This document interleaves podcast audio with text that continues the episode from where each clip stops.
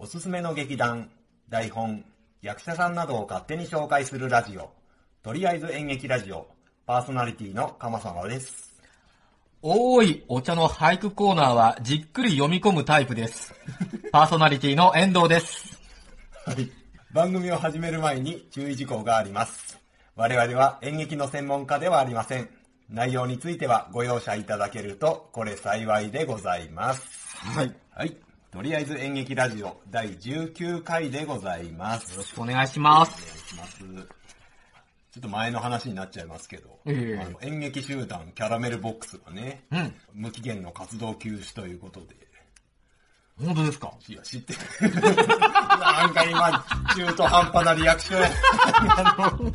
え、いつ発表になったんですか、本当に。え、5月の終わりですよ。もう演劇やったことある人なら、もう一回は聞いたことある劇団ですけれども、まあ、今挙げられてる原因としては、親会社であるあのネビュラプロジェクトがですね、うんあの破産申請手続きですか、したということで、まあちょっと経営難だったんじゃないかって言われてますね。そうですか、なんか残念な感じですね。やまあそうですね。っぱ人気があったっていうところもあって、ちゃんと活動休止ってことを発表するんですね。うん、なんか劇団っていつの間にかこう、なくなってたりね。ああ、まあそうですね。ちっちゃい劇団だとね、いつの間にかっていうのはありますけど。会社としてってことですか、まあそうですね。一応ちゃんちゃんとした親会社もありましたんで。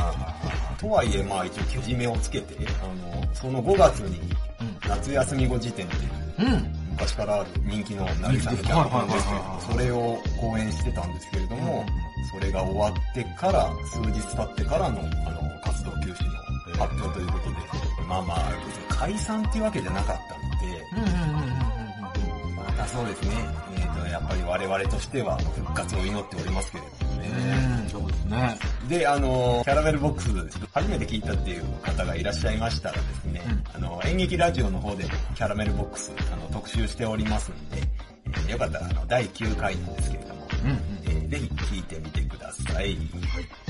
それでは、えー本編の方行きましょう。おーい、母さん。とりあえず演劇ラジオだってよ。本日、えー紹介いたしますのが、平田織座さんを、えーご紹介したいと思います。はい。これはあれですね、遠藤くんが前々からちょっとやってください、やってくださいとそうですね、そうですね。現代演劇を語る上じゃ欠かせない人物じゃないですか？そうですね。ねでね、私ね、あの、正直乗り気じゃなかったんですよ。あれ何ですか？やっぱりあの、知名度っていう中では、これまで紹介した人の中で一番低いかなとか思ってたんですよね。あ、そうか。ええただね、調べてみたらね、この方すごい方ですね。うん。えー平田さんのあのプロフィール、えー紹介したいと思います。はい。1962年の、えー11月8日生まれ、えー現在56歳でございます。え日本の劇作家、演出家ですー。うんね。うんで、劇団青年団の主催でございます。一応小説も書いておりまして、うんえー小説、幕が上がるまして、こちらがですね、えー2015年に映画化されております。はい。であの、高校の演劇部がそうそうそうそうそう。あの物語の舞台なんですけれども、はで、まあ、あの、主演したのが、あの、ももクロの5人です。うーん。あ、まだ5人だったことですよね5。人だったかはいら、えー主演しております。うん。そしてですね、現代交互演劇理論の提唱者でありまして、うん。90年代以降の演劇界に、えー強い影響を与えた方ですね。で、それからですね、学識者ですね、学者としても知られておりまして、大阪大学、えー東京芸術大学の特任教授、四国学院大学、京都文教大学の客員教授でもいらっしゃいますね。うん要するに大学の教授ですよ。でですね、2021年に兵庫県に日本初の演劇を学べる国公立大学が、えー開校する予定なんですけれども、と平田さんがその学長に就任する予定になっておりますね。へで、さらにですね、えー2009年から2011年まで、えー鳩山幸夫内閣で、えー内閣官房参与に就任しておりました。ー。らしいですね。知ってた？あの、畑山幸雄の演説とかをもうちょっとこうやっていった方がいいとかおーそうアドバイスしましたよね。はいはいはいはい。私だから演劇の出会いって平田織田が、そう、16歳の頃ですよね。16歳の頃に私は平田織田の本を読んだんですよ。ああ、ほんと。で、読書感想文を書いて。えー、新版16歳のオリザが未だかつて試しのない勇気が到達した最後の点と、到達し得た極限等を明らかにして、上々の守備に至った世界一周自転車旅行の冒険を記す本という本を読んだんですよ。田さんが高校中退して、ええ。あの、なんか世界一周した。そうです、そうです。読んで、私はその本の読書感想文を書いたんです。よ。その時の僕の読書感想文のタイトルが、16歳の僕が、16歳のオリダの未だかつて試しのない 勇気が到達した最後の点と、到達し得た極限とを明らかにして、上々の守備に至った世界一周旅行、自転車旅行の冒険を記す本を読んでっていう 読書感想文を書いて、原稿用紙の半分を埋める。そして2番目に、僕がこの本を読んでっていうところから入ってって、あの、実を埋めるという読書感想文を書いたっていう記憶もあるんですよね。えー、それ何？先生なんて言ってたあ、あそれがね、その図書館の先生が大変褒めてくださって。ほんと。えー、で、なんかね、賞をくれたんですよ。えうんうんうん。まあ、学校内の小さな賞でしたけどね。えー僕はそれがとっても嬉しかったんですけども。いや、あの、すごい理屈っぽいんですよ。16歳にしてはかなり混ぜてて、うん。いわゆる太宰治論とか、はいはい。三島由紀夫論とか、で芸術はどうやって見るべきなのかとか、タイトルを気にしながら芸術を見るべきなのかとか、直感的に見るべきなのかとか、自転車で旅をしながら、いろんな人と話したり、いろんななんか、まあ理屈っぽい人なんですけどね、そういうのを、会話でどんどん成長していく、そういったところを、なんか自分がこう思ったってことを書き留めてる。あでも16歳の自分としては、あなんかそれがとっても考える、思考の始まりだっていう気がします。ね。えー。平田さんがですね、提唱した、現代交互演劇理論ですよね。まあこれがですね、あの人間は存在しているだけで劇的であるっていう。人生の大半は静かで淡々とした時間で占められておりまして、で、舞台でよくある大恋愛とか大事件はそうそう起きない。これが、あの、平田さんの考えでですね。で、淡々とした静かな部分を、あの、舞台にしてみよう。これが静かな演劇になります。舞台上で、あの、複数の会話が同時に進行したりですとか、そうですね。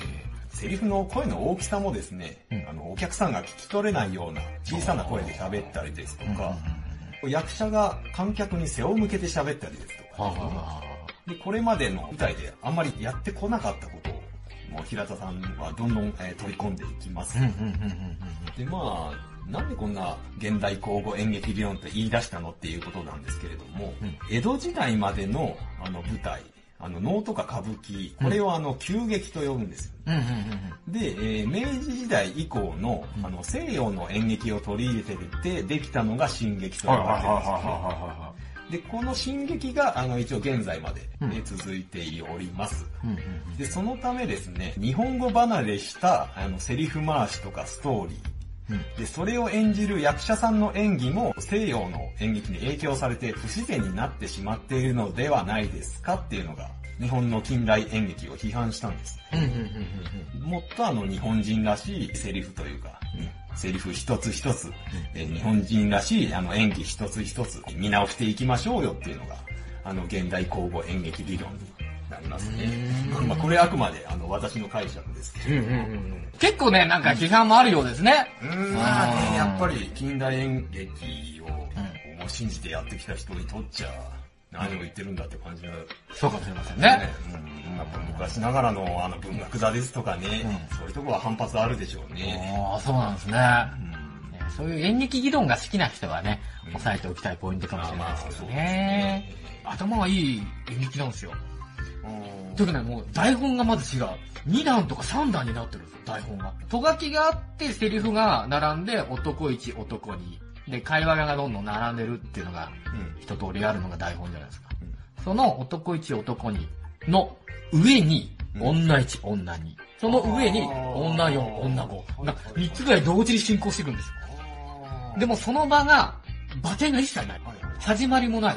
誰かが座って、ただぼーっとしてたりなんか、人が通り過ぎてみたり。同時多発的にいろんなところには会話が。で、ストーリーらしいストーリーも、最初全然ないんですよね。淡々と会話が積み重ねられていく。だけどその中から何かしらストーリーみたいなのが見えてきて、物語らしいものが出てくるみたいな。まさにその、バルカン動物園がそうでしたよね。ああ、そうですね。あれが確か二重になってる構造なんですよ。だけどちゃんと笑うポイントもあったりね、盛り上がるポイントもあったり、不思議な感じをして、すごく僕は面白かったんでね。いわゆる静かな演劇って言われるものあーそうですね旗芸ですよね。うんえーこういう見せ方もありなんじゃないかってやっていくっていうのは、確かに平田織座の理屈っぽくって、なんか、とっつきにくいっていう部分はあると思うんですけれども、なんかそれをちょっと分かると、面白さもさらに出てくるってこあると思いますね。平田さん、まあやっぱり学者さんなんで、非常に理屈っぽいんですけど、それでも、とてもわかりやすく説明してくれるというか、そうそうそう。例え話が上手だあな。そうかもしれないですね。わかりやすいですね。うん。あと僕が持ってる平田織座の情報って、織座はお米っていう意味らしいですね。オリザ。ああ。織座へーそのもの。あで本名なんですって。あとね、小学校の同級生でデーモン小暮がいたっていう。本当に。でもその頃はまだ彼が悪魔だとは知らなかった っどっかのエッセイで読んだことがありますけどね。あ、本当。え閣下の年齢がバレてしまった。これーまあ、過去悪魔ですからあね。ねうん。世を忍ぶ仮の姿として小学生をやってただけかもしれないですけど。平田さんの顔って出てきます？いやー、私ね、あの、初めて東京にはい。演劇を見に行った時にはい。見たことあるんですよ。あ、見たことあるんですか？でも私全然知らなくて、その時に。うんでも一緒にいた顧問の先生が、うんあ今エレベーターのこと平田織さん。へー、有名人なんだって言うと。私パルコ劇場って、そうそうそうそう。はいはい。3回塾を見に行ったんですよ。その時、あ知らなくて、うんあ高校1年の時ですよね。ああ、だけど、ああ、そうなんだっていう感じで。その頃ね、高校の演劇発表会ってあったじゃないですか。ああ、はい。あの時に他の学校が平田織さんのカン動物園ってやってたんですよね。ああ、それがすごく面白くて、うんああの、あれやろ、あの、開演時刻前からやもうずっとずっと。いや、そう、よく覚えてますね。そうそうそう。昼休みからもうずっとやってるやつね。あ、ちょっとリスナーさんに説明しますと、演劇の大会って、一つの高校終わった後に15分か20分ぐらい、あの、間が空くんですよね。幕開と言いますね。そうそうそう。そうそうそう。やった高校の片付けですとか、あの、次の高校の仕込みですとか、そういうのがあるんで、どうしても空くんですけれども、あれ、なんだ、深志高校だっけああ、それ、こういう名称出すんですか？僕はせっかく それを避けていった。深志高校ですよ。いやね、あの、長野県では、もう一二を争う頭のいい高校の演劇部がやってましたけどね、かっこよかったっすよね、あれ。そうですね、あのー高校の演劇の大会って、あの、上映時間が1時間って決まってるんですけれども、幕が上がる、うんその開演時間前から、あの、お芝居始めちゃったんですよね。そうでしたよね、そうでしたよね。確か。でも、いわゆる始まりっていうラインがないんですよね。うん、そうそうそう。いやー、面白いなー、深しいと思って見てましたね。もうね、だから俺、ま、幕開だったから、外に出てって、うんそれで、おい、もうやってるぞとかそうそうそうそうそうそうえもうやってんのって、ええ慌てて、そのホールに入った記憶うがんありますけれど。そうそう。本来その演劇の大会っていうのには発表会ってなると、その60分の枠を超えちゃうと、練習不足とみなされてう、ん失格みたいになるところあるんですけど、あれはでも、びっくりしてそれありにしてましたからね。そうだね。うんだから結果、突破したわけでしょ？そうそうそうそうそうそう。うん、そういうなんか、変な、変な決まりでね、うん発表するんだけれども、その中でも、やっぱりなんかこう、ずば抜けて、演劇というスタイルを、なんかちゃんと捉え直したというか、高校の顧問の先生が与えてくれた影響ってのは大きいなとは思うんああ、ですそうですね。けどね。私もね、ピーターパン先生にはお世話になりましたよ。うんねえ。私、時々会いますよ、地元ですが。ああ、らしいですね。駅で。駅でばったり。私は、あの、ピーターパン先生が現在、顧問している高校のあの、ツイッターでですね、ほおい、私その高校をフォローしてますんで、そこで生徒が結構あの、写真をう。うん。あの、ツイッターに上げるんですけど、はいはいはそこで元気に活動しているお姿見かけることができましたあ、。そうですか。ねもう間もなく還暦ですよね、あの方も。そうか。もそうですね。元気だね。ね相変わらず膝上の短パンを履いてる。ああ、はいはいはいはい。あの、僕らのピンクのハーフパンツを履いてましたよね。はいはいはいはいはいはい。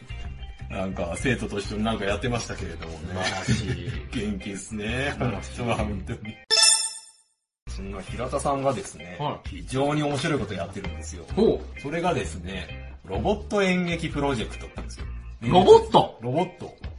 平田さんと、平田さんが客員教授を務めている、あの、大阪大学のうん石黒博さんという方がですね、うん。あの、手掛けている、あの、プロジェクトですね。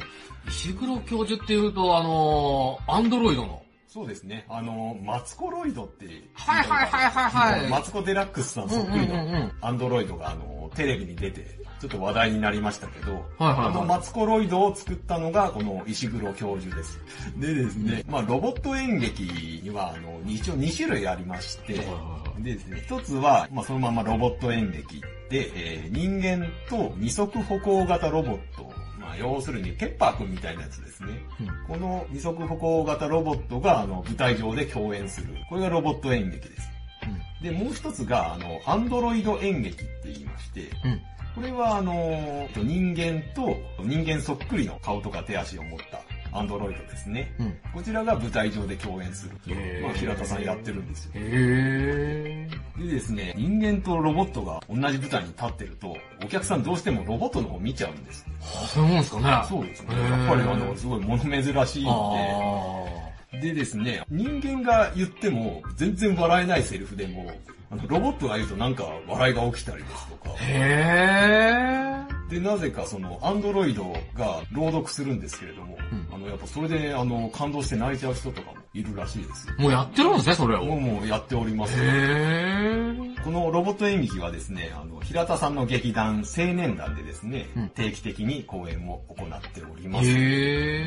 でですね、このロボット演劇の公演が、まあ、要するにその実験の場なんですうんね。うんうん。その大学の実験室では、あの、決してできないようなことをですね、例えばスポットライトに何時間も当たってたらどうなるかですとか、まあ、長時間埃だらけの舞台に置いておくと、そのアンドロイドとかロボットが一体どうなるのかと。まあ、そして何よりあの、お客さんの反応ですね。うん。そういうのを得ることができるんですよね、この公演を行うことで。なるほど、なるほど。で、講演を行った後に検証に入るわけですよね。そのうん反省というか。うーん。で、まあ、ここでエラーが起きたから今度はこうしようみたいな。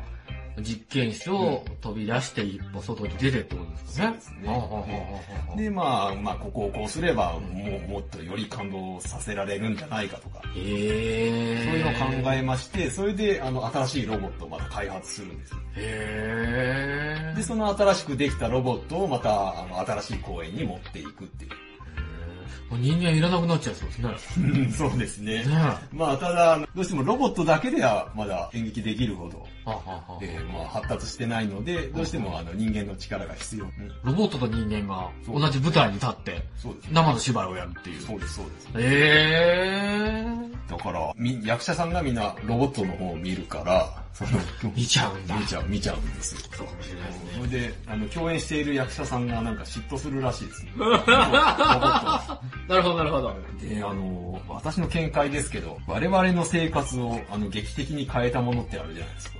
古くは冷蔵庫、洗濯機、テレビっていう、昭和、昭和の三種の神器ですとか、はいまあここ20年でしたら、あの、インターネットですとかね。ああ、変わりましたよね。それからスマートフォン。はいはいはいこの次に来るものってロボットだと思ってるんですよね。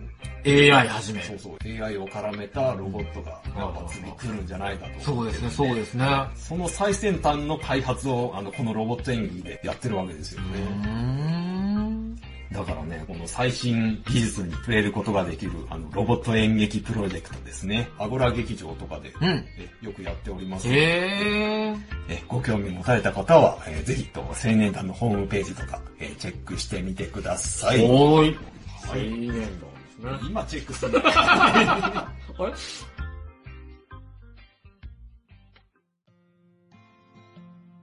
はい、どうも、かまさまでございます。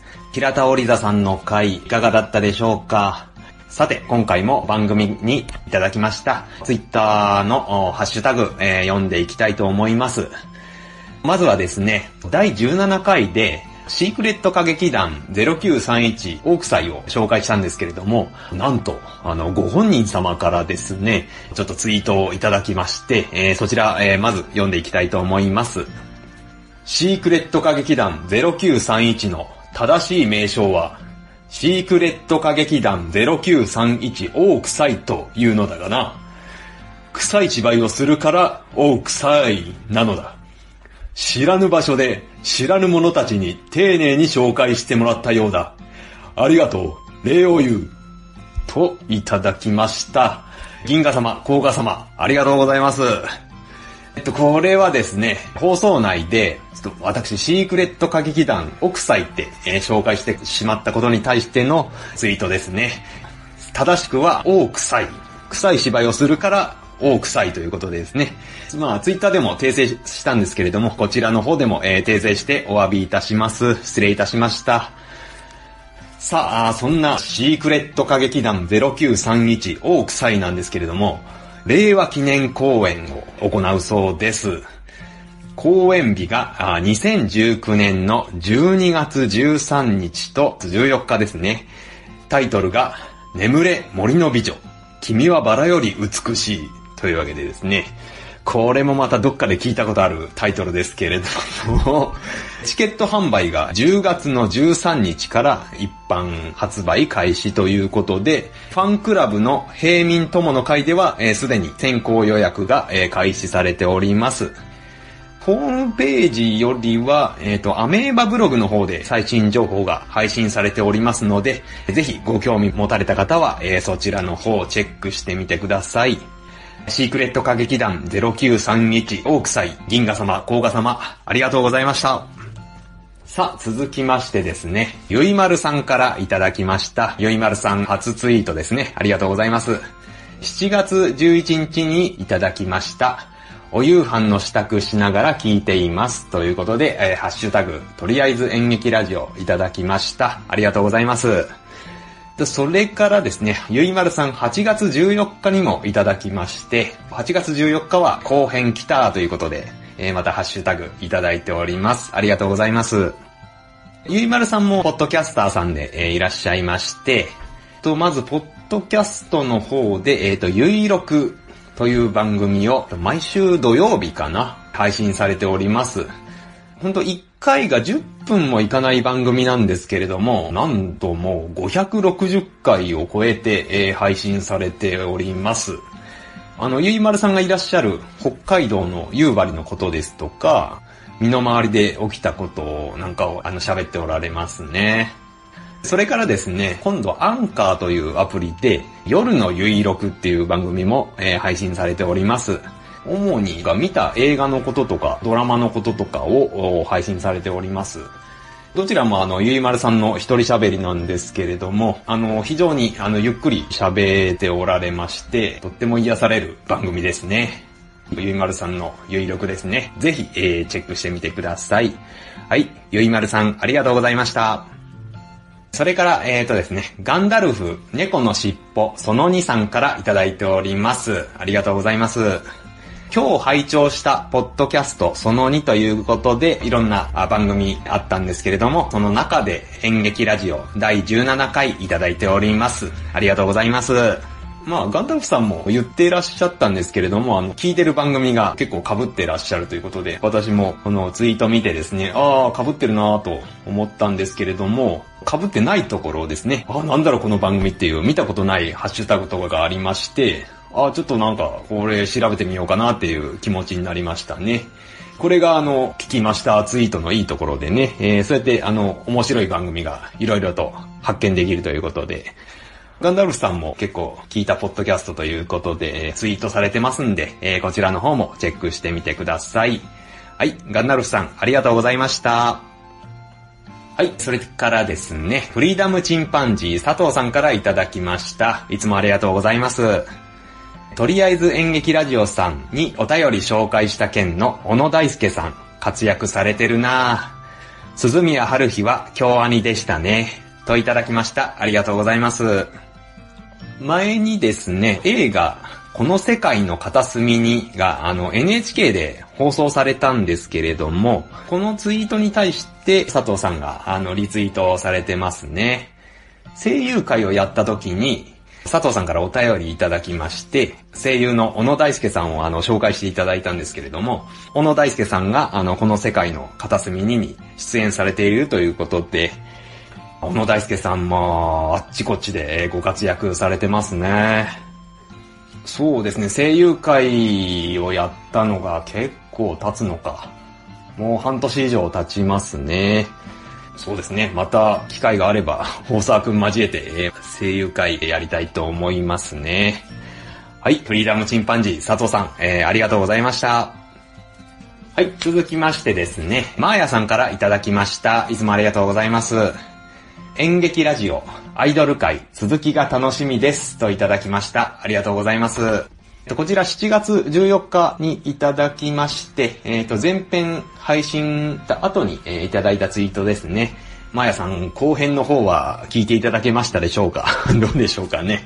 まあ、まやさん、8月は、おじま女感謝祭があって、ちょっと忙しかったと思うんですけれども、ぜひ後編も聞いてなかったら聞いてみてください。はい、まやさん、ありがとうございました。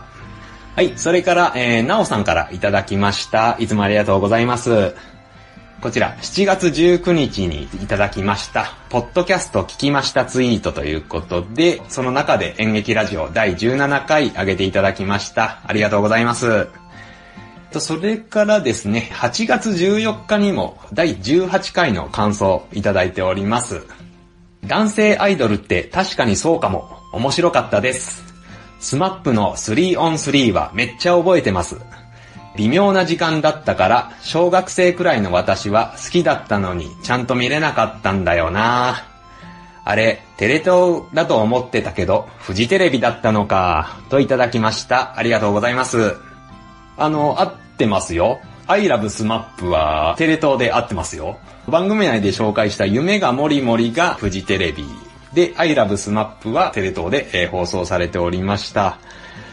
いやでも、アイラブスマップは、本当に誰も知らなかったんで、周りの人に話しても全然知らなかったんでね、その当時。もううちの姉ちゃん以外で、アイラブスマップ知ってる人初めてですね、なおさんが。なおさん、まあ、兄弟のくだらない話っていう、ポッドキャストやってらっしゃるんですけれども、この間、私が出したお便りを、えー読んでいただきまして、でくだばなに私結構お便り出しまくってますけれども、なんかそのたんびにバスマットの話ですとか、夫婦喧嘩の話ですとか、ほんといろいろいじっていただいてね、こっちもね、楽しいですね。えーまた、あの、くだばなにお便り出したいと思いますんで、なおさん、えー今後ともよろしくお願いいたします。えー前編後編聞いていただきまして、ありがとうございました。椿ライドウさんからもいただきました。いつもありがとうございます。7月27日にいただいたんですけれども、今週は、ポッドキャストウィークでした。お会いしたポッドキャスターさんといただきまして、いろんなポッドキャスターさんの名前載ってたんですけれども、そこで、とりあえず演劇ラジオ、かまさまさんといただきました。ありがとうございます。この日はですね、人気ポッドキャスト番組、ゆとりっ子たちのたわごとのイベント、スナックゆとたわがあった日でございまして、まあその日私、あの、ライドさんに初めてお会いいたしまして、えー名前書いていただきましたね。えーありがとうございます。そうなんですよ。あの、私、ポッドキャストイベントに初めて参加してきました。スナックゆとたわですね。あの、まずは、かりんさん、ほのかさん、楽しい時間を本当にありがとうございました。ゆとたわの方でも放送されてますけど、あの、まあ、どっから来たんですか？みたいな話になってね、私が新潟から来ました、みたいな話をしたら、あの、すごいびっくりされてましてね、わざわざありがとうございますということで、お礼いただきました。ね、その後はあのツイッターで人生初のポッドキャストイベントがゆとたわなんてあの恐れ多いですみたいなすごい謙遜されてますけれども、あの本当に初イベントがゆとたわで良かったですよ。本当に楽しい時間をありがとうございました。でですね、あの、その後、まあ、ポッドキャスターの皆さんと、あの、リスナーの皆さんと一緒にですね、あの、喫茶店行ったんですけれども、あの、その時行ったのが、ライドウさんと、先ほどの、あの、くだばなのなおさん、それから、えっ、と、バンダナさんと、デブマイさん、あ、いやあの、今はあの、おにぎり大将さんですね。それから、あの、お弁当の蓋、あ配信されてます、えー鬼おろしさん。それから、ゴーゴーエイブ会話のヨシさん。それからですね、本チキ切れ長でおなじみ、そして私の尊敬するポッドキャスター、あの、グリーンさんですね、もういらっしゃいまして、えっ、と、この皆さんであの、喫茶店に行ったんですけれども、まあ、緊張しましたね。緊張すんなっていう方が無理ですね、このメンバーで。もう、座ってたんですけど、地に足がついてないた、このことでね、もう、終始なんか、ふわふわしたような感じで、えっ、と、お話ししてましたけれども、まあ、その、ちょっと、私も新幹線の時間が、あの、あったんで、あんまり長くはいられなかったんですけれども、すごい、えー楽しい時間を、こちらでも、えー過ごすことができました。皆さん、ありがとうございました。で、あの、まあ、帰り、私新幹線で帰ったんですけれども、もうね、帰りの新幹線で、ぼーっとしちゃってね、はあ、楽しかった、つってね。まあ、余韻ですよ、余韻。何にもできなかったですね。まあ、スマホはなんか、ポコポコ鳴ってたんですけれども、もうね、なんかぼーっとしちゃって、本当に楽しかったです。で、あの、家に着いて、えーようやく帰ってきました、みたいなツイートはしたんですけれども、本当にこの日は、あの、楽しい時間を過ごすことができました。はい、えー、皆さん、ありがとうございました、本当に。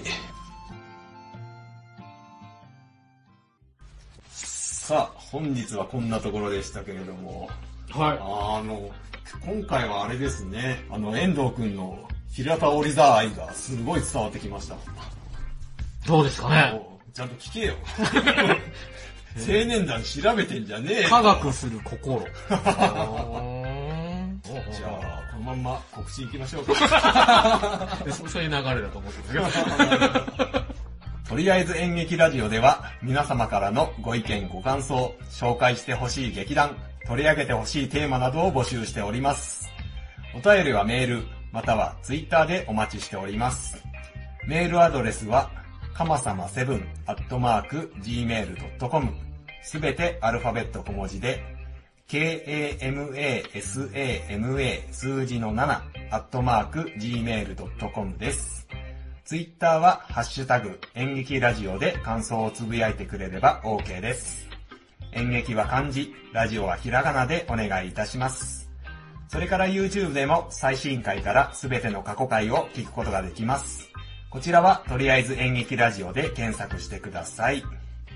それではまた次回お会いいたしましょう。さようなら。さようなら